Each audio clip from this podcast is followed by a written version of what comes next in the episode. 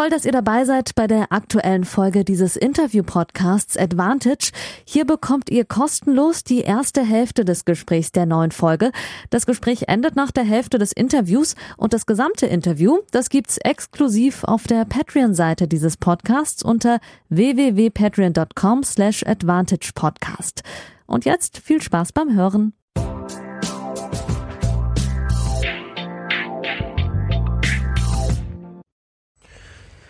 Einen wunderschönen guten Morgen, liebe Advantage-HörerInnen. Es ist kurz nach neun am Montagmorgen. Die neue Woche hat begonnen. Für mich ähm, ist die alte noch gar nicht geendet. Es war eine lange Nacht nach dem Auftakt von Alexander Zverev gegen Matteo Berrettini. Ihr werdet das alle mitbekommen haben. Nach einem ausufernd langen ersten Satz, der 79 Minuten auf sehr hohem Niveau mit sich brachte, musste Matteo Berrettini zum Unwohlsein der fast 7000 Tifosi aufgeben. Schwere Verletzungen wohl an den Bauchmuskeln. Der wird heute am Montag, hat er in der Pressekonferenz gesagt, Scans absolvieren, um zu gucken, ob er am Dienstag antreten kann gegen Hubert Turkac. Ansonsten steht zum Glück aus italienischer Sicht Yannick Sinner bereit als erster Alternate.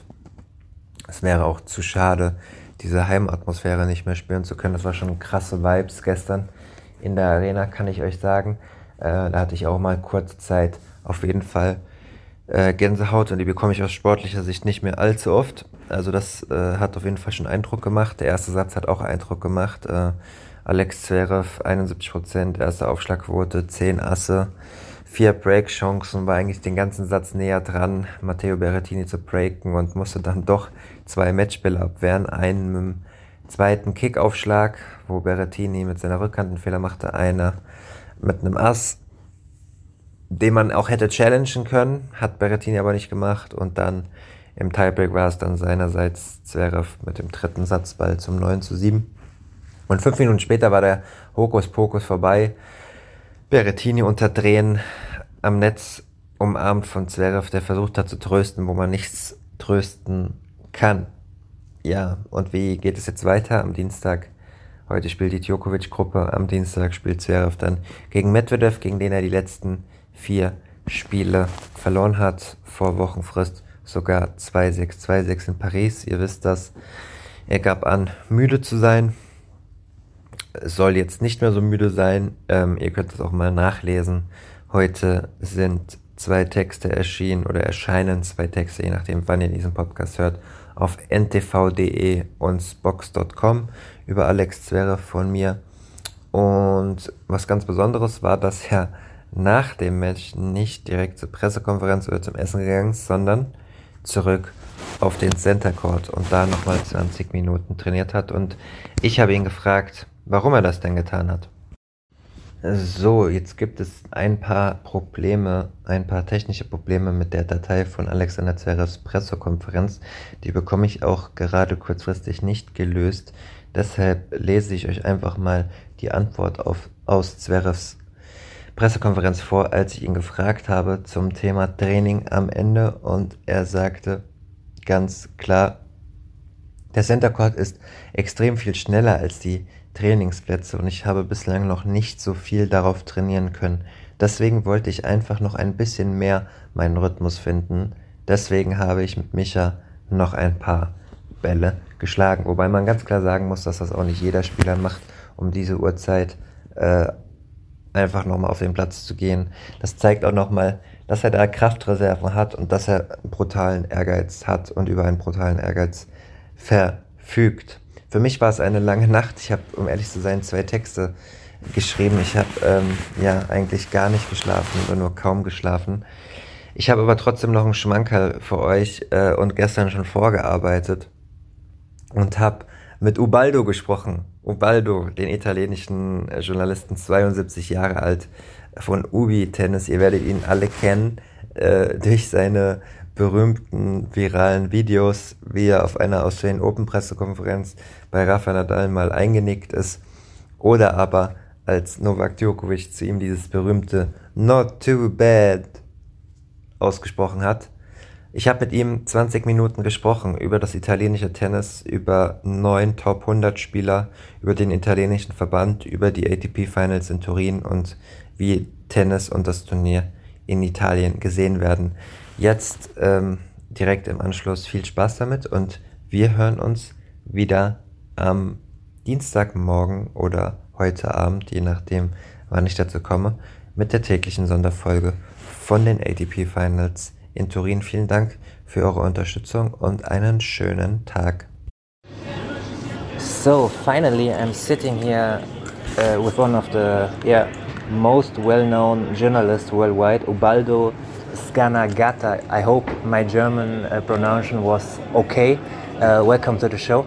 Scanagatta and uh, inubitennis.com is my website. Uh, La Nazione in Florence is my newspaper which I've been covering for more than 160 Grand Slam events, which yeah. means uh, 48 uh, Wimbledon in a row, then 47 Roland Garros in a row, and the rest are between US Open and Australian Open. Uh, what was your first Grand Slam tournament and in which year was it?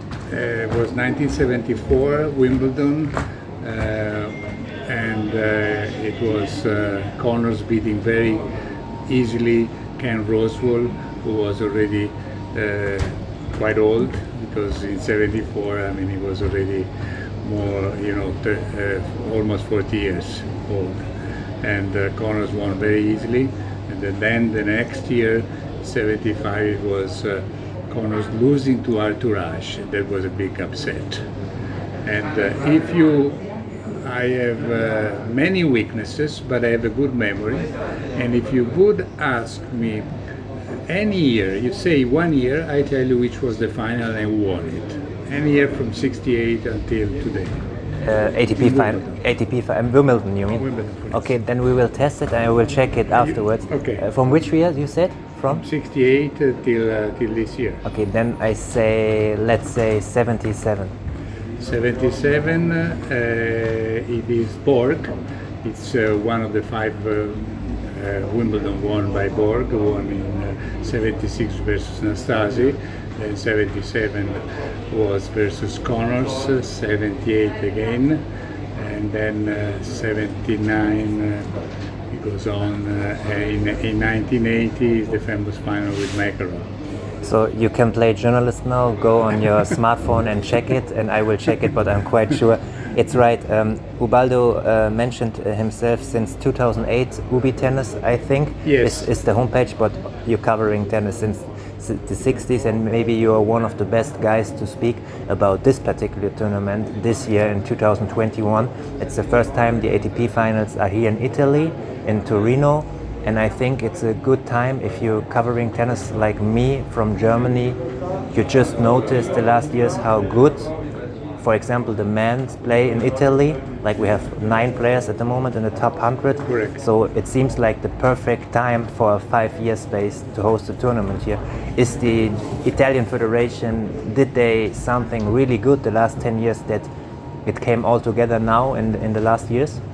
Well, first of all, I must say that we are a bit lucky because when in April uh, 2019 it was decided that Torino was going to be the, the host city of the ATP finals, uh, beating uh, co big competition because there was uh, uh London, Singapore, uh, Tokyo, and Manchester, and before there were almost 40 cities. Uh, well, the best player from Italy was Fabio Fognini, who had not won yet the the the Master 1000. He won in Monte Carlo exactly yes. that week, and he, beating Rafa Nadal in the semi-final. But Mr. Uh, Matteo Berrettini was number 55, and uh, and uh, Mr. Jannik Sinner was uh, uh, more than 350 and Musetti, who had won the juniors in Australia, was around 700. So at that time, uh, we didn't expect at all that uh, we would have had uh, nine players in the top 100, that Berrettini would have made the same year in, uh, in November top 10 and uh, for the first time after many, many years, uh, played the, the finals, the ATP finals in London. The last one who had played the finals in, in the ATP finals was Corrado Barazzutti in 78 at the Madison Square Garden, and he didn't want a match. Uh, he So, played Gottfried, Ramirez, and Dibbs, and I was there. So, so a good, a huge thing for Italy. So, do you think the Italian Federation did they change something? Like, for example, in German football, when they did a disaster in 2000, they changed the system, uh, and 10 years, 12 years later, it, it, it played out well for the World Cup in 2014. Was there some kind of change in the Italian Federation with coaches that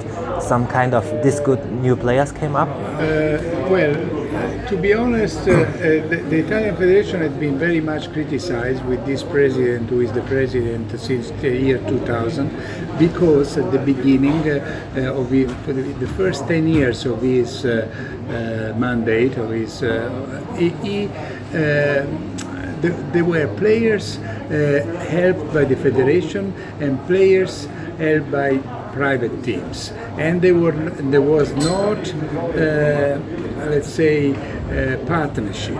I mean, they, they were almost fighting. Uh, One group, the private teams against the others. Then finally, ten years ago, they uh, they understood. The federation understood that it was much better to to to help uh, the private teams and uh, to give some incentives to, to say, look, uh, if you will have these results, we will help you financially. And so the, the private team, uh, like the private initiative, was working much better than the public initiative, the, the, the state initiative. So, um, uh, you know, uh, Berrettini has been, uh, since he was 11 years old with uh, Vincenzo Santopadre, his coach. Sinner, who is now 20 years old, he went when he was 13 uh, to work with Piatti. Musetti has been working with uh, uh, Tartarini for, for uh, si- since he was 11 or 12 years old. So the, the, what has changed is uh, mainly is that. And then, uh, of course, so the, the, the they needed some assistance, a medical, a physiotherapist, a masseur, some help in the, they could go and train at the National Tennis Center. Where, where, where is it? Is in Tirrenia, not far from Pisa. Is, but, is you it know, new or Das war der erste frei zugängliche Teil der neuen Folge. Die zweite Hälfte hört ihr exklusiv auf der Patreon-Seite www.patreon.com slash advantagepodcast. Dort könnt ihr mit einem kleinen monatlichen Beitrag dafür sorgen, dass es diese langen, unabhängigen Interviews ohne Werbung regelmäßig gibt und unterstützt zudem Yannicks unabhängige Arbeit als freier Journalist im Tennis-Doping- und Sportpolitikbereich.